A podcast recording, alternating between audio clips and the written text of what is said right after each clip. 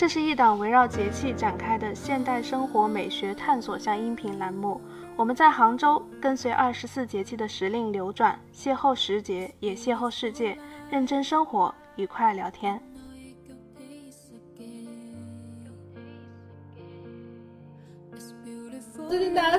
个就是梗，特别搞笑，说电子羽绒服，你们的电子羽绒服开始看了吗？这说的就是两部经典的韩剧，嗯一部就是我刚才提到的《请回答一九八八》，另一部就是《鬼怪》啊。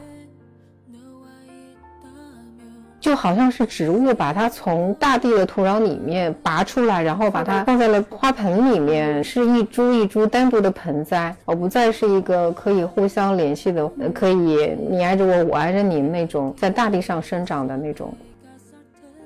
那么在这个过程中呢，他也有叙述到说，就是因为这个农村村民们住的这个居住的结构的一个变化，导致的一个情感的变化，尤其是家庭内部的一个情感变化。那包括这个礼物的流动，也是类似于这个关心这一类的问题。它的副标题叫做《中国村庄中的互惠原则和网社会网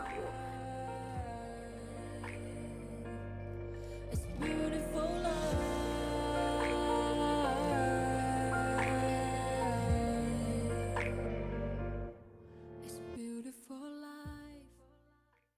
大家好，我是立冬刚刚吃到螃蟹的唯一。大家好，我是立冬想吃妈妈做的泡菜的 Sarah。嗯，不得不说，终于到立冬节气，我吃上了今年这个整个年度的第一口螃蟹。嗯，虽然吃的有点晚，但是现在吃的螃蟹应该是全年最肥美的螃蟹了。嗯，因为曾经我们在秋天的某一个节气里面也提到过大闸蟹，对，呃，就提到它在尝鲜季节的时候，可能还没有那么多的蟹黄和蟹膏。嗯那么可能就是当时有提到说，等到十一月份的时候，应该是它们发育最完全的时候，这个时候可能吃到的螃蟹是蟹膏和蟹黄最饱满的时候。果不其然，现在的螃蟹是最好吃的。是的，终于拜 Sara 所赐，我吃上了这个今年的第一口螃蟹，也是特别满足。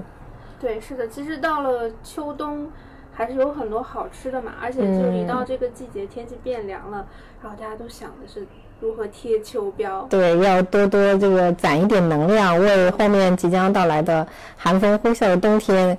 多多这个积攒一点热量吧。嗯，我也，有没有贴秋膘？就是好像还没开始，我感觉今天在 Sara 家已经拉开了序幕。呃，不瞒你说，其实嘴太馋了，眼看着天气变凉，我就开始在思考如何让自己吃的好一点了。是的，因为天凉了之后，其实胃口会变好嘛，嗯不像夏天的时候有点太热之后吃不下。嗯，在北方其实大家想的就是涮肉啊，嗯比如嗯，说那种铜锅涮肉啊，尤其哦是涮羊肉啊。这种因为本身羊肉也是温补的嘛，嗯所以特别适合在贴秋膘的时候作为一种肉食的选择。对，好像铜锅是不是还挺有讲究的？就是那种属于老北京的那种传统的一种火锅形式，必须得用铜锅那种。嗯，可能主要还是吃一个氛围。这样，对，因为我感觉到了这个江浙这边，好像都很少看到铜锅这种，就感觉如果用铜锅就是特别讲究的。是，但是我觉得其实吃肉本身它可能就是代表着一种去就是仪式感，嗯，因为它本身就是在物资匮乏的时候，它也是属于一个就是权贵阶层才能享用的一种食物嘛。嗯它也不是经常去吃，然后它可能经常会伴随一些祭祀活动啊，就是可能会同时就是有一些就是祭祀类的这个容器啊什么的。嗯嗯，会会有相关的一些这种文化在在交融。羊肉有很多吃法，而且我觉得每每种吃法的仪式感都 特别的满，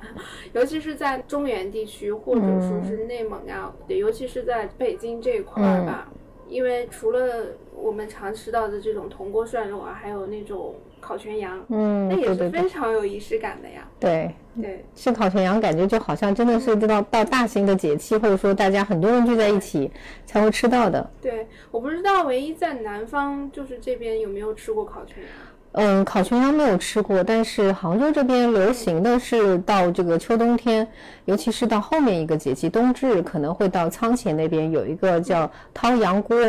哦，啊，他们好像有这样一个习俗，但是好像我还没有去吃过，我们可以约一下冬至。对呀，去贴秋膘呀。好的呀嗯，贴一贴南方人的羊肉膘。嗯，而且就是，呃，我感觉贴秋膘还有一个这个原因所在啊，其他人我不知道，但是我是到了秋冬天大概就可以放开肚皮吃了，因为 大家知道，对，冬天的时候穿的衣服比较多，那可能和有暖气的北方不太一样，因为在没有暖气的南方的话，那。这个御寒主要靠一身正气，或者说一身肥肉，然后所以这个时候穿的衣服也会比较多，哪怕在室内也会穿的比较多，所以即便长胖了也看不出来。嗯，是的。其实我在杭来杭州之后也吃过几次烤全羊。哦有吃过对，嗯其实呃，我是觉得呃，这个烤全羊当然也是可能是内蒙人或者北方人带过来的啊，嗯但是呃，它能在杭州开下去，说明还是受当地人的一个欢迎的嘛。嗯然后他的那个做法，我就觉得。呃不太像北方那种烤全羊是，就，太过于北方，就是一定要把自己的那种特色强调出来那种感嗯觉。就是当时去吃那个烤全羊，应该是叫幺零幺毡房还是什么，就是它哦本身这个名字起的就非常有内蒙特色。嗯嗯嗯然后去了之后呢，他就是服务员端上桌之后会给你唱祝酒歌。哦，对，就是那个蒙蒙蒙族的那个他仪式都要全全套他，还要就是看你你这一桌上面谁坐在上位，嗯就是可能南方大家都不怎么讲究，对对对在北对方其实你一眼能看出来那个位置怎么坐的，就是谁是传说中的买单位吗。对，谁是 谁是领导啊？然后嗯这个时候他们就会请这个领导上来，就是递给他一把长长的刀子，说这个领导哦来，你来分羊切啊分羊对对，然后还会让他就是还会灌他酒啊，然后我感觉北方好像嗯比较有这种氛围哦。对，是的，是的。然后当时吃的那个就是整个一个烤全羊，就他他真的是把一只小羊羔完整的端上来。哦，从头到脚都有。对，是的。所以这个还是蛮印象深刻的。那我有点好奇的是，也是全套来了一遍吗？有的呀，那千万不要做主位，同志们。嗯，不过其实也是一个蛮难忘的一个经历的吧。对对对我觉得没准在北方，我们都就是吃饭都不会遇到这种奇怪的排场。嗯，就是包括我们有的时候吃饭，像酒文化也弱一点。对对对，好像大家都比较自由一，点是的，，或者说不能喝就拉倒。对对对，好像是也可能和这个城市的一个变化可能也有关系。好像以前也会有，以前也会有，现在好像会弱化一点。嗯，是的。说到这个仪式感，就是羊肉这个，好像我作为北方人，确实好像见的还是比较多的。嗯刚才不是说到这个铜锅涮肉，其实我作为一个西北人，我也是从小经常会吃到羊肉嘛。太羡慕了，我们就是感觉吃不到那种特别好的羊肉但是我肉。还是被这个铜锅涮肉啊，还有嗯烤全羊这个阵势给吓到了，就是，嗯、仪式感太它强仪。式感太强了，嗯就是在其实，在西北的话，因为这个小羊儿满地跑，可能大家没有觉得那么稀罕，就吃就吃了。包括嗯我们看到一些就是呃涉及到少数民族生活的一些那个影视作品中，也能嗯看到啊，就是。呃，这个可汗啊，坐在这个蒙古包里面，然后他要吃羊肉了，就端上来就是一个嗯清水煮的羊羊肉，就是羊肉块嘛，嗯然后嗯就随手拿起来，就跟咱们吃水果一样的随意啊，就是嗯再拿个小刀一片一片的把那个羊肉剔下来吃。嗯。但其实，在西北的话，我们这边的羊肉的话也有很多做法，嗯，可能做汤还比较少，西北人喜欢吃干的，哦，所以他会做黄焖羊肉，嗯，就是把味道要就是焖进去。对，黄焖就是他会放那个土豆呀、粉条呀。哇，听起来就觉得好好黄吃。焖的话，它可能就是里面放了一些黄酱啊，这是一种。对还有就是手抓羊肉，就是直接就是放一点那个去腥味的嗯这些煮肉的料嘛，嗯然后煮出来之后，你就看到的只是肉哦本身的一个外形，嗯但是吃起来会特别鲜嫩。哦，对就就是吃羊肉的本味，这个就是。对，就是好像在西北人的这个餐桌上，羊肉好像没有那么多的仪式感。嗯，好像就江浙这边也也有一些地方流行吃羊肉，包括像这个呃长兴，然后还有这个湖州，好像都是吃羊肉比较盛行的。然后之前是有这个呃乌镇的戏剧节嘛，然后他们那边好像就特别流行吃什么有面式羊肉面吧。然后就是有一些特别的店面，但是我一直没有去尝试，因为感觉好像南方的羊肉那个味道和北方的羊肉味道不太一样，对，所以我又是好像不太不太敢去吃。但是不得不说，南方这边吃羊肉好像是讲季节的，我不知道那个 Sarah 那边有没有这个季节之分，就到什么时节才能吃，或者说。一年四季都吃还是怎么样？一年四季都吃，哇，太幸福了吧！哦，我不知道江苏这边怎么样，是因为在我们长江中下游地区那边羊不太多，而且会也不太流行吃羊肉，因为羊肉有膻味嘛。嗯。然后可能更多吃的就是牛肉和猪肉会比较多。羊肉在什么时候吃呢？就是一般我们会在。可能立冬或冬至的这个冬天快来的时候才会开始吃，因为一般我们会觉得说羊肉是呃温补的嘛，会觉得带一点火气哦，所以如果说像秋燥的时候吃，可能还不一定合适，所以要天气转凉了之后才会说来这个呃吃点羊肉这个补一补这种，嗯，所以这可能也是一个区别吧。是的，如果大家有吃羊肉特别好的店，无论是江浙呀，或者是你们本地的，也都可以给我们推荐一下，说不定到时候我们也有机会，啊，去到那边去尝一尝。好的，但是呢，贴秋膘这个事儿呢，贴着贴着就就让我想到了，每逢冬天开始的时候，家里面都会腌酸菜。嗯，就我在小的时候，其实家里面管泡菜这种行为叫腌酸菜。嗯，对。然后渐渐的，然后长大越走越远，就发现哦，全国各地都有对，就是冬天做这种腌制蔬菜的一些奇特的做法。但是不得不说，好像南方没有这个在冬天或天气冷的时候做这种腌制的，因为好像天气太冷，它没有办法发酵。所以我们一般好像我我的印象中好像是夏天。呃，是这样子的，嗯，就是南方是因为它气温在冷的时候不够冷，就是说那个一般就是如果气温在正常的十度到二十度之间呢，其实它发酵不需要很长时间，嗯，但是它发酵好了之后呢，就又不能放很久，对对对，所以说在南方的话，可能就是随腌随吃，这样子就没有那个季节性了嘛。但是在冬天的时候，在我们老家，我其实为为了做这个节目，我还专门给我妈打了一个电话，特别采访了一下。对我妈妈，我妈妈也说，就是其实你小时候对这个冬天腌泡菜的记忆也不是完全严格的，就是说其实有人有的人家他喜欢吃的话，他一年四季都会腌，但是就是这个泡菜腌熟的这个时长是不一样的嘛，冬天气温低在。北方的时候，那它可能就是要腌很久，对，时间会更长，时间嗯很久之后才能拿出来吃。但是还有一个原因就是，一个是温棚的这个培育技术没有那么好，就是冬天吃不到那么多的新鲜蔬菜，再一个物流也跟不上嘛。所以说，呃，要想在这个冬天保持这个食物的多样性啊，或者膳食纤维的一个充足啊，所以就只能用这种方式去储存蔬菜。嗯，对，所以我，嗯，夏尔说了之后，我忽然想起来，其实杭州这边有一个非常有名的冬天，他也会做的叫冬腌菜，而且冬腌菜的话，它是和这个冬天另外一个特色，它是形成了一个这个极有江浙地方特色的一一个家常菜吧，呃，是叫炒二冬。这个二冬的话，一个就是今天其实在萨尔家也吃到了冬笋哦，然后另外一个冬的话就是冬腌菜。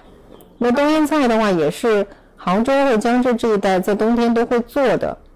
那么它刚好是可能做完了之后，就是呃可以和冬笋一起来形成一个菜色。嗯嗯，江南地区的话有个俗语是叫做小雪腌菜，大雪腌肉。所以这个的话，这个冬腌菜其实应该就是冬天的话来专门做的一个咸菜吧。哎，我觉得很有意思啊，因为这道菜其实是，呃，两种食材，一种是这个腌制过的，一种就是新鲜的嘛。对。所以说这种碰撞其实还挺有意思的。对，而且我发现就是在南方的这个。呃家常菜里面经常会有这样的组合出现，就是一种它是可能是呃通过腌制啊熏的方式，对长期就是处理过的这种食物，深度处理过的食物和一个嗯时令新鲜的食食材的一个搭配，而且我觉得这个应该是一个非常传统的做法，因为嗯可能它这种就是还可以代替就是呃调味料。哦，对，它会有一个提鲜，因为它会把那个腌制的味道，然后可以会和新鲜的这个菜的味道形成一个融合，或者说形成一个冲撞吧。对，其实我来杭州最印象最深的一个就是一道菜吧，嗯。就是叫腌笃鲜哦，腌笃鲜，啊，嗯，就是因为它里面有也有放那个就是火腿，火腿，它是腌嗯，制过的嘛，然后就觉得哦，原来它那个就是因为在嗯之前我理解的那些炖菜啊，或者说这种暖锅啊，嗯。好像没有说就是放这种腌的腊肉或者是嗯。火腿这种这种做法，但是我发现在江浙这一块，还是大家非常热衷去这种用这些食材的组合的。江浙这边非常有名的金华火腿嘛，嗯。它其实是专门用来提鲜的，包括做汤呀，嗯。然后像这个啊、老鸭汤呀，这个火腿老鸭，它都是一个必备的一个食材。嗯呃，说到冬阴菜的话，一它的一个蔬菜还不太一样。嗯，那么我不知道三号家你们那边做这个冬天泡菜的话是用什么蔬菜？大白菜还是什么呢？白菜、就是白菜是吧？白菜以及白菜。然后杭州或江浙这边，它用的是呃说法不一样，比较常见的是叫长梗大白菜，而且它不是那种嫩的那种，它是这个呃就是一个大号的青菜，就是不是要那种特别嫩的叶子，而是说稍微有一点纤维的那种。哦并且的话，这个白菜菜帮要比较厚，它腌起来它味道才能留得住。然后菜梗下面稍微留一段，呃不要切平，并且它的盐也很讲究，要用海盐。哦，它就是感觉和北方那种腌的咸菜特别像，就是菜铺完了之后还要在缸里面踩，然后把那个水分踩出来，盐分要踩进去。那我觉得这个南方人还是蛮蛮努力的。这个是一个比较传统的一个吃法，现在可能不一定这样啊。不过的话，确实冬腌菜是我到这个杭州来之后的话，也是有听说过的，或者说也是一个比较常见的一个家常菜。它会不会就是它腌过之后，还是作嗯为一个就是、呃一道就是菜肴的配配料或者对，做配菜或提鲜，因为它会比较咸嘛，对对对对所以的话它有点类似于是呃盐的一个代替物。一般可能放了这个冬腌菜，而且冬腌菜不是整整整个扔进去的，还一般是切丝啊，然后的话这样可以做一个这个嗯带咸味，同时也有点这个鲜味的这种感觉。嗯，其实刚才唯一说到就是说这个放盐还有踩脚踩的方式啊，其实在反正是在我们老家是做酸菜是不会去这么不会有这两个动作的。哦，嗯，就是但是那个水怎么出来呢？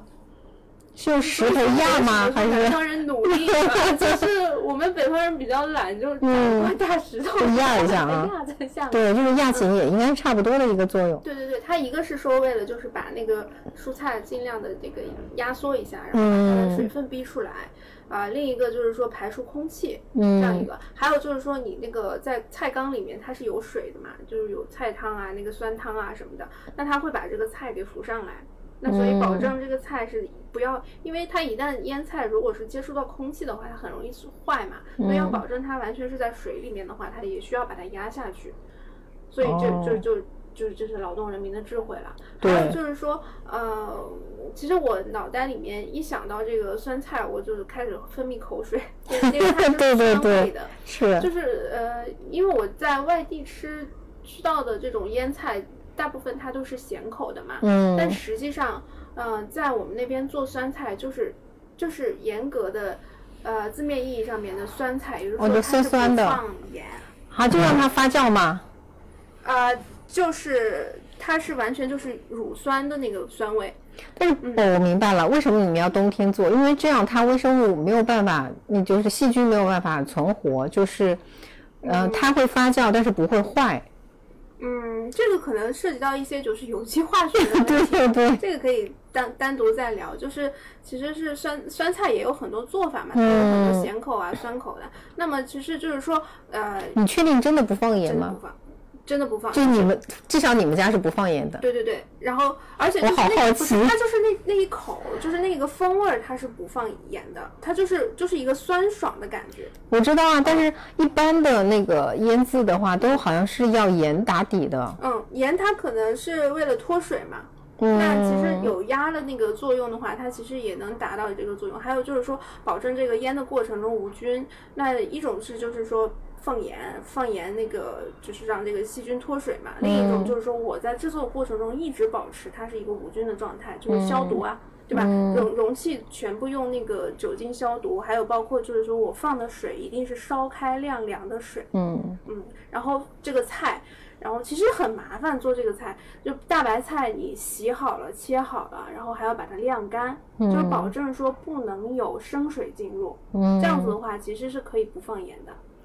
好的，所以说这个看来真的是确实有一些不一样的地方。嗯，所以我又想到，其实潮汕那边也有一种类似的，呃，这个在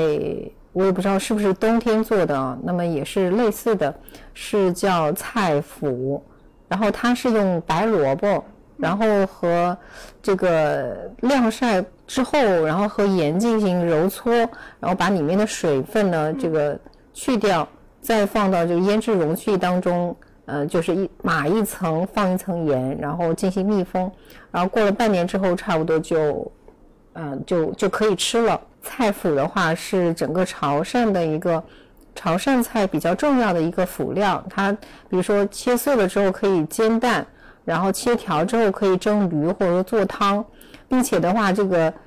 时间越长的那个老菜脯的话。它甚至可以是黑色的，然后它那个香味和气味会更浓烈。嗯，所以这我想到了我们家做的那个泡菜啊，最开始是因为，呃，泡菜不好携带嘛，所以说这个我爸妈到杭州来的时候没办法把家里的泡菜带过来，所以是在这边才现做的。然后在开始做的第一年的时候，其实味道不好，他们的说法就是这一缸泡菜水还没有活，所以说会放很多，比如说。有的时候酸了就放盐，有的时候太咸了就放冰糖。对对对对对，等到第二年、第三年的时候，那个泡菜水的话，就你会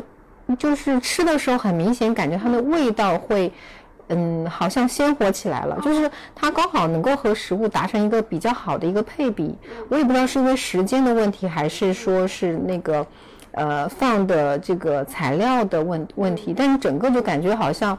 嗯，活了之后你随便放什么都很好吃，但在此之前的话，你可能就得必须得不断的去调整它的一个味道，或者根据它的这个呃水的一个水质的变化，或者自己口感的变化，去不断的去添加东西。包括现在其实也会加，但是感觉就很轻松了，就是可能稍微放一点，调整一点点就可以了。而且我一直觉得泡菜缸有了灵魂。我开始觉得很奇怪，就为什么要放糖是吧？但是我妈妈说说这个。生物提供营养。对，我估计可能就是这样，就是因为有了营养之后，它就会有了灵魂，就知道吧？那就活了，这才活了。而且的话，就是说，如果中间，呃，就是它有点像小孩子，就如果说你中间很长时间离开了，没有去照管它，或里面的那个东西没有去翻动它的话，它也很有可能会死掉。所以说。像这个四川人，他们每人每家都有一个泡菜缸，就是其他东西他可能都会扔掉或怎么样，但是这个是 就是这个泡菜缸是一定不会扔的。就搬家搬无数回都会要搬搬到。对对对，而且那个他们好像是家家户户都有，而且每家的味道不一样。是的我之前去到我成都的一个同学家里面，然后他家里面因为父母都要出去旅游嘛，然后家里面就什么菜都没有了，除了泡菜坛里面还有点泡菜，我说可以就它了，然后确实很好吃，就是那个泡菜估计是每一个四川人都割舍不掉的。所以说到泡菜，好像不太能绕开四川。嗯，是的。其实说到这个泡菜流派，我印象中比较，嗯就是能一下子想得出来的，那一个就是东北的酸菜，对对对花生酸菜。对对对把这个酸菜会就是做那个猪肉炖粉条啊，对就是做饭的时候放一点也可以直接吃的。嗯还有就是韩国的那种，就是啊加一点辣酱啊。对韩国泡菜嗯还有就是比较典型的就是四川泡菜。对，四川泡菜的话，也是我感觉是吃的是一个，爽口，就是它会很脆，然后的话又有一点食物的本味，然后有一点酸味，同时还有四川人不能割舍的辣味。嗯，其实是放了那个泡椒、泡椒朝天椒啊或者是小小米辣对对对是的。说到这个泡菜的风味啊，其实我、嗯呃在网上做功课的时候，其实发现它是一个化学问题。对，这样子的，就是说它其实是里面会有这个菌落，就是益生菌落的一个生长的一个阶段嘛。嗯那刚才唯一说到说这个泡菜坛子里面的这个菌落活就是有灵魂了，嗯就是嗯说可能是通过就是因为我们一会儿放盐呀，一会儿放糖呀，嗯其实在这个调节的过程中，这个这个就是益生菌它也会就是有一个就是应激的反应嘛，对那可能就是调节到一个它这个呃相对来说就是菌落比较有活活性比较强的一个状态下，嗯对。如果把这个泡菜坛子比喻成一个生态系统的话，嗯那这里面它从这个刚开始腌制到腌制可以吃的过程中，它其实发生了一个很丰富的一个变化的。嗯那这个肯定知道这个泡菜是发酵而成的，那发酵它是有细菌，细菌是哪里来的呢？其实它是在蔬菜表面自带的，哦，就是我们怎么洗。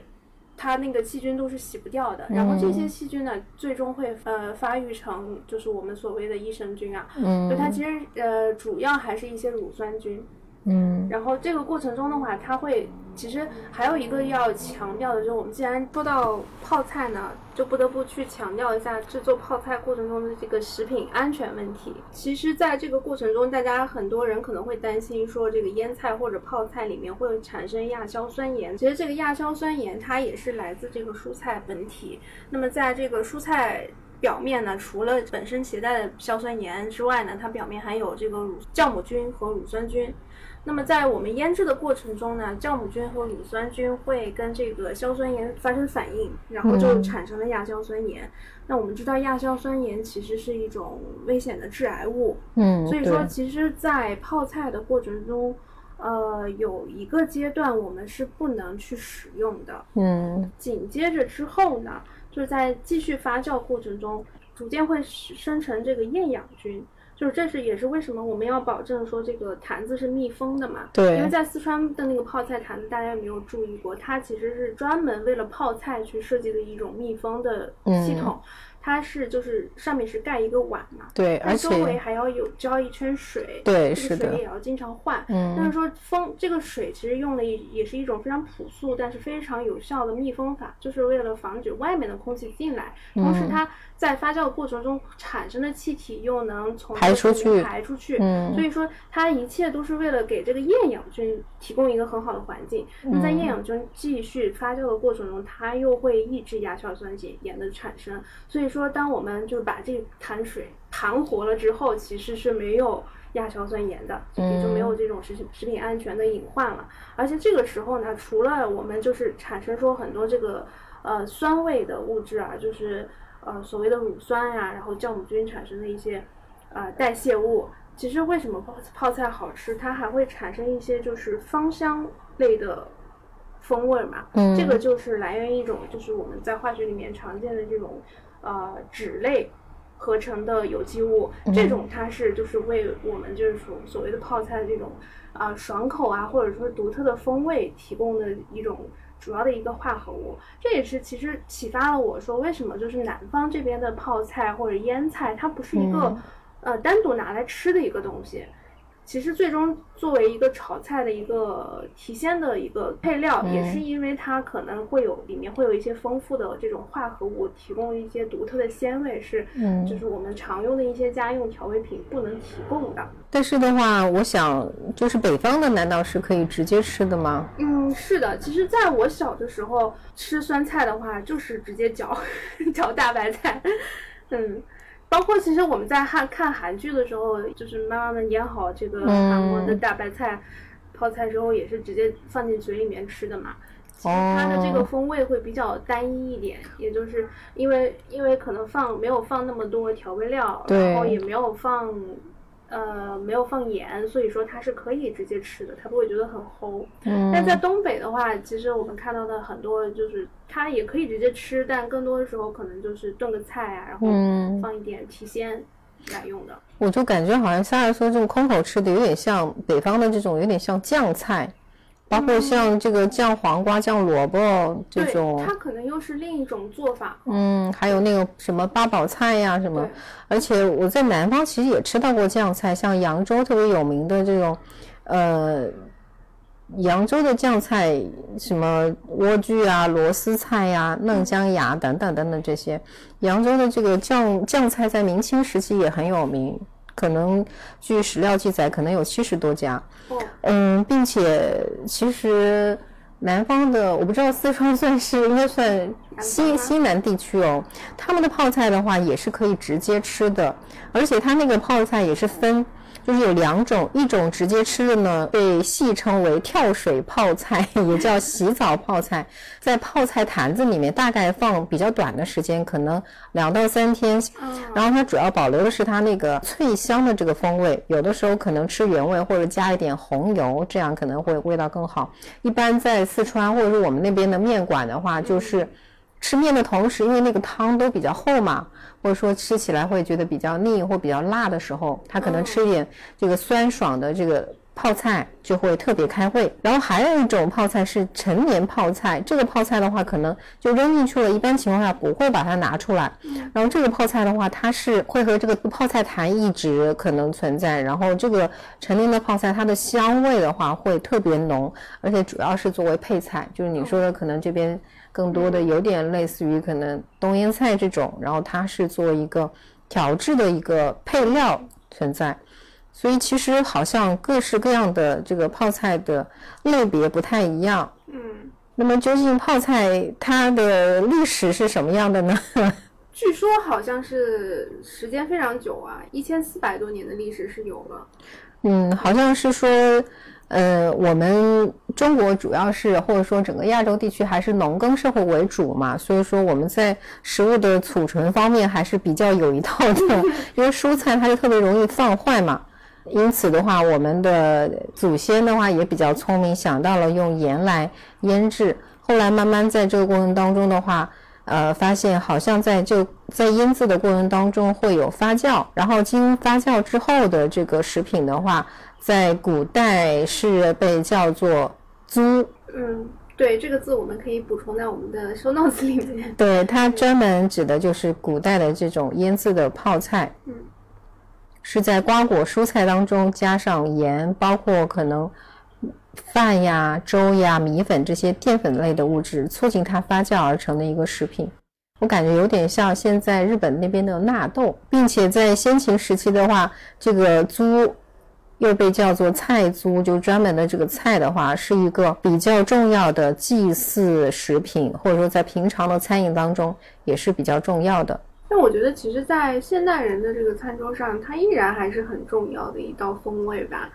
对，可能现在我们呃更加能追求，就是有条件去追求这个食材的新鲜度，但是。我觉得这种就是腌制的技术，它能提供出来的独特的风味是就是在我们新鲜的食材里面是没有办法得到的。对，它好像是一个复合的味道，而且，嗯，你说每家每户的这个泡菜味道不一样，好像虽然很神奇，但是它又是切实存在的。对，就是。我觉得这个除了就是说这种就是传统的记忆啊，嗯啊，我觉得更多的是一种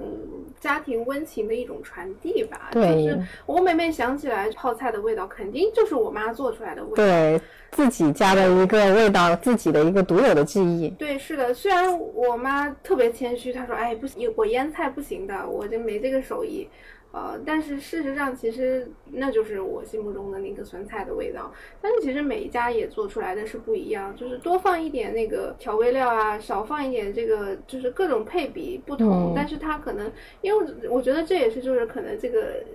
厌氧菌或者说我们酵母菌、乳酸菌的一个就是生长环境，它也是没有那么严格，所以说才造就了不同配比下这种风味的一个差异。嗯，或者说多样性啊。对，是的。哎，但是我在想，就是在我们父母辈之后，这个我们还会做吗？我感觉好难，是挺难的，而且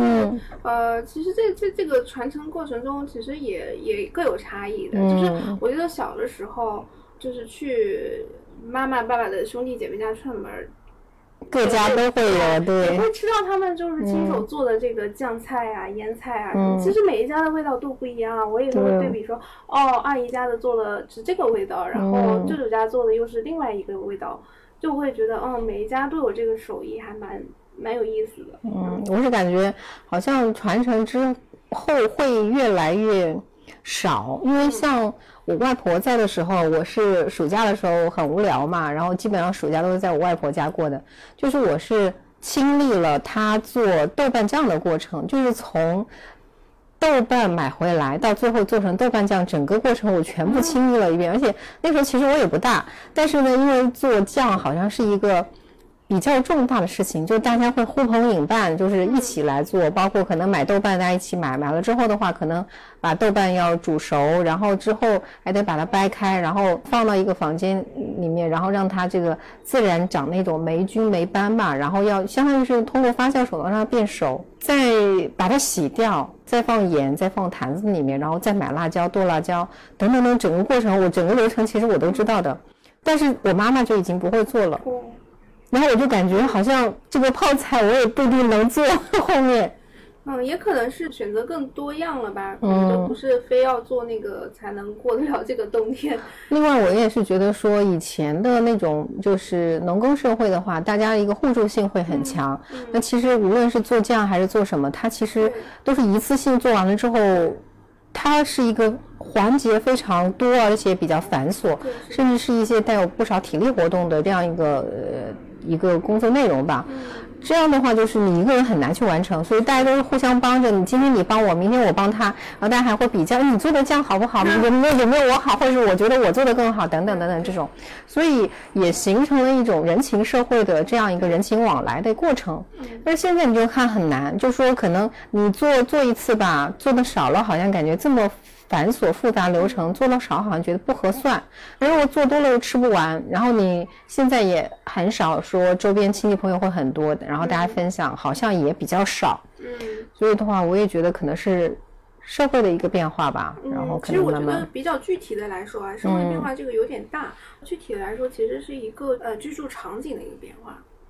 嗯，就是大家没有住这个单元楼的时候，嗯，可能这种互动就很方便。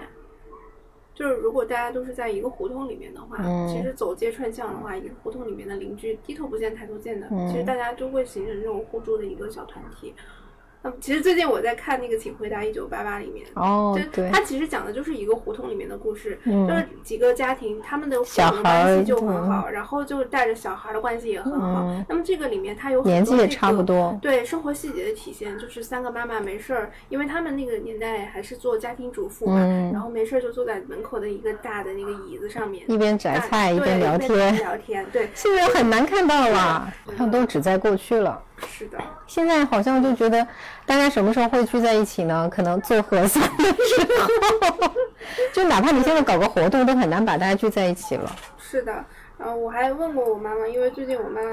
家里面也被封控起来了。嗯，那有没有说，哦，那因为封控，会不会说就是楼上楼下的邻居会稍微走动一下，互换一下这个食材？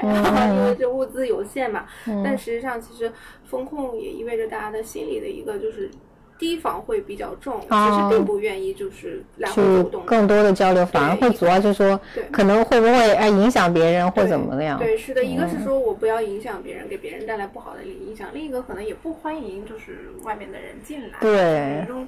这种都有风险了，由内而外、自上而下的一种封闭，就是让人还是觉得蛮窒息的。嗯。嗯。所以我感觉也是，为什么我说是社会变化？为什么这个居住会变化？嗯，其实也是因为我们的生活工作方式发生了变化，农耕社会的这个比重越来越小，或者说我们往这个工业化进程越快的时候，其实这个。就好像是植物把它从大地的土壤里面拔出来，然后把它放在了花盆里面，是一株一株单独的盆栽，而不再是一个可以互相联系的，可以你挨着我，我挨着你那种在大地上生长的那种植物了。其实我们现在就是扯到这个话题的时候，在刚才我这个叙述中，其实我呃主要的一些参考或者说是思路是来自于严云祥。他是一位就是很有名的这个社会学家。嗯，呃，他的两本著作，呃，在这里我可以推荐给。好，我们这一次的这个 书单有了。对，呃，严云翔比较著名的两本著作是《私人生活的变革》和《礼物的流动》。那这个它都是这两本书都是有一个副标题的啊，《私人生活的变革》它的副标题是一个中国村庄里的爱情、家庭和亲密关系。嗯它的这个研究时间范围是在一九四九年到一九九九年。那么在这个过程中呢，它也有叙述到说，就是因为这个农村村民们住的这个居住的结构的一个变化，导致的一个情感的变化，尤其是家庭内部的一个情感变化。那包括这个礼物的流动，也是类似于这个关心这一类的问题。它的副标题叫做。中国村庄中的互惠原则和网社会网络。那其实我们刚才聊到，就是说一个胡同里面的街坊邻居啊之间的这个嗯行为的一个互对助。啊，交流其实也是也是有一种互惠的一个行为在的嘛。那所以说，其实这两本书虽然说是一个就是比较偏学术的一些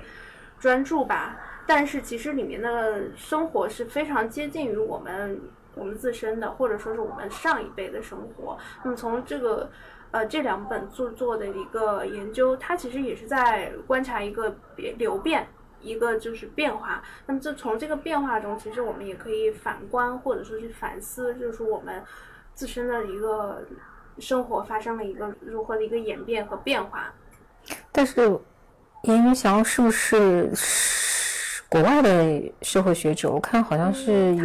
译有一个译者，所以我觉得他应该是费孝通的徒弟。哦，那他可能是在国外，哈佛那边可能是，是。是所以说他这个作品本来是英文英文的一个专著，对，嗯。然后我刚才提到的两本书呢，其实都有译作，嗯，呃，应该是由上海人民出版社《礼物的流动》，对感兴趣的听众朋友们可以在我们的 show notes 里面去获得具体的信息。好的，那其实，呃，说了这么多，好像我们的话题从吃聊到了更宏大的一个，不知不觉，我们再把它拉回来。嗯，讲一讲立冬这个节气吧。好的，说到这个立冬，大家总是会觉得啊，立冬是不是冬天就来了呢？诶，以我在之前就是立春呀、立夏呀或者立秋的一个体感来说的话，嗯。好像是为时尚早的一种感觉。包括现在的话，我们正在阳台晒着太阳聊着天儿，嗯。那这个气温的话，其实放在南方的冬天里面也不算低。嗯，对，不太有冬天的感觉，其实好像更多的是秋天。嗯。但是我知道，好像北京北方可能都已经是真正的冬天了，有的是已经下雪了，然后北京的暖气已经开通了，好羡慕。一般情况下，在北京的话是十一月份，嗯，然后在我们老家西北的话是十月中旬。好的嘛啊，那确实立冬节气就真的是冬天到了。嗯，在江南地区，可能立冬的这个立的话，也只是表示可能冬天刚刚开始，秋天准备结束，然后我们可能要准备进入冬天的节奏。嗯，所以立冬这个节气的话，是相对而言，呃，气候跨度比较大的一个时节，就是北方已经入冬，那么江南地区的话算是秋末冬初，那么南方的话依然还是夏秋的感觉，所以这个时候我觉得讲到立冬，说到它是冬天的第一个节气，好像是站在各个角度或各个地域不同的嗯地方会有不同的一个感受的节气，所以讲到立冬的三候的话，我感觉也是更偏向北方地区。嗯，一候是水始冰，就是水已经能结成冰了。那就已经到零度了。看来在嗯肯定说的不是南方。嗯嗯，二候是地始冻，然后除了水结冰，土地也开始冻结。嗯，开始猫冬了，嗯已经种不了什么东西了。对，因为冬的话又叫做这个中野嘛，万物收藏。那即便是南方的话，我感我感觉哦，田间的这个嗯一些工作应该也慢慢结束了，可以坐享其成了，可以开始，嗯，歇冬啊，或者说把农具修一修啊，然后把物资可能准备一下，嗯，要可以休息一下，等待春天的来临。我觉得自从这个大棚嗯被发明出来之后，已经没有这样的待遇了。呃，好像就是气候的四季没有那么分明了，是，就好像就如果想多挣点钱的这个农民兄弟的话，可能也不会歇着。是的。因为我想到的，呃，《引入尘烟》里面不是有讲到吗？就哦对导游体的原型嗯就是这个导演的舅舅吧。嗯嗯，就说这个，其实舅舅他本人是一个非常勤快的人，就是除了这个自家地里这个农耕做这个农活呀，然后在农闲的时候也会跑到新疆去，再去摘棉花摘棉花呀，嗯然后去别的地方去打工啊，是一个闲不下来的一个人。所以说，其实嗯，就是中国的农民还真的是非常的勤劳的。而且我也觉得感觉好像闲不下来，嗯，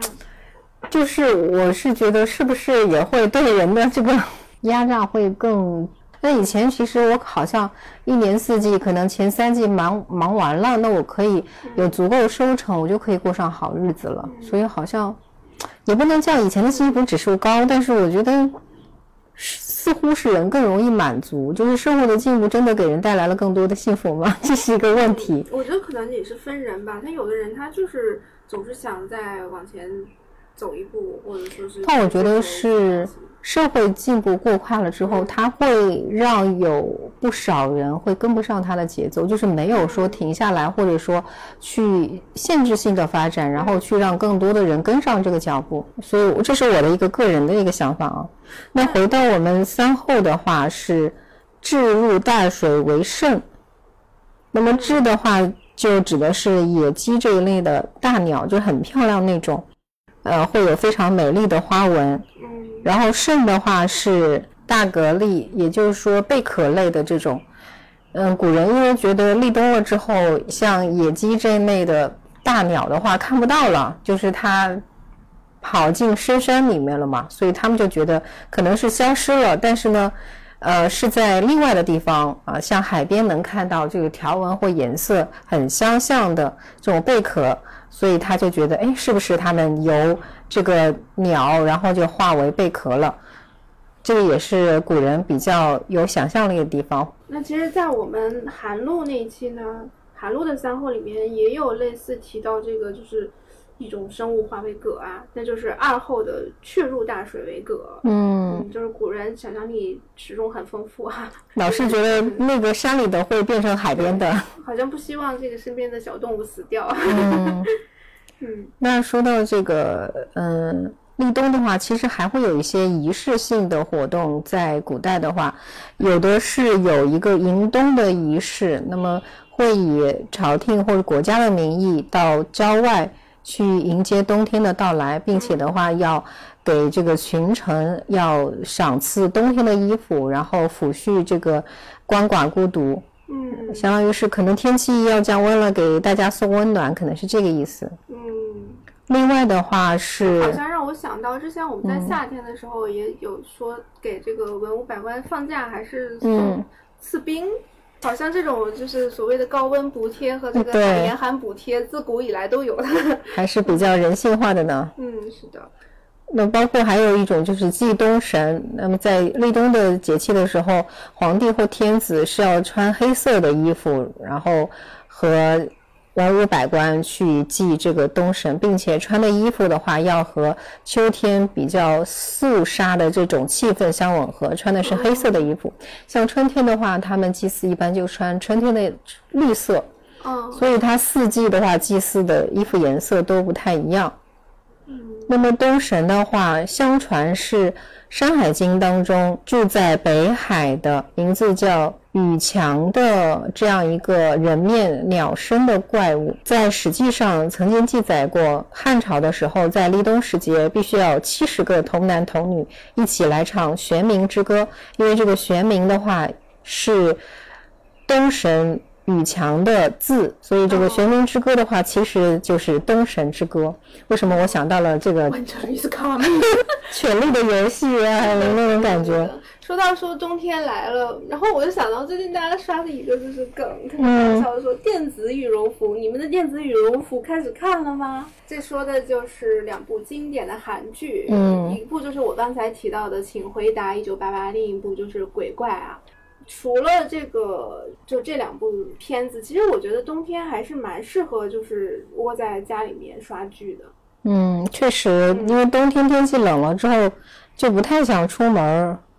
是的，总是会觉得说，哎，那在家待着干嘛呢？以前可能就是看看书啊。那么在，呃，古人的时候，可能有这个消夏读书啊，或者说干一些室内适合的，比如说我们现在就是刷剧嘛。嗯。所以这个也是很有意思的。唯一你在冬天的时候会看什么影视作品吗？说到冬天的话，我首先想到的 就是一部韩剧，感觉有点暴露年龄，就是《冬季恋歌》。是裴勇俊吗？对，男主角啊。当时我身边的朋友疯狂的迷恋韩剧，然后这个裴勇俊当时也是一脸书生气，然后又温柔又帅气，迷倒了不少人。同时，女主角崔智友饰演的郑维珍的话。和裴勇俊之间也是有一段非常难分难舍的这样一个故事，相信不只是国内啊，整个亚洲地区的话，估计都是的，甚至有的时候欧美那边也同样流行。哦，确实还是一个影响力蛮大的。嗯。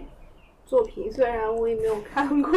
对，所以其实说到这个季节冬季恋歌的话，其实是系列电视剧哦。就是说它是同一个制作团队还是？就是韩国 KBS 他当时做的一个四季的系列，这个四部曲：春天华尔兹、夏日香气、秋天的童话、冬季恋歌。哦，就让我想到我们之前聊过侯麦的四季嘛。嗯，对。其实好像。这个四季轮转确实是很多文艺作品的一个永恒的一个主题吧。所以，立冬节气你们打算怎么过呢？希望大家在留言区谈谈你的立冬节气，对你的猫冬计划，还有你们家的泡菜。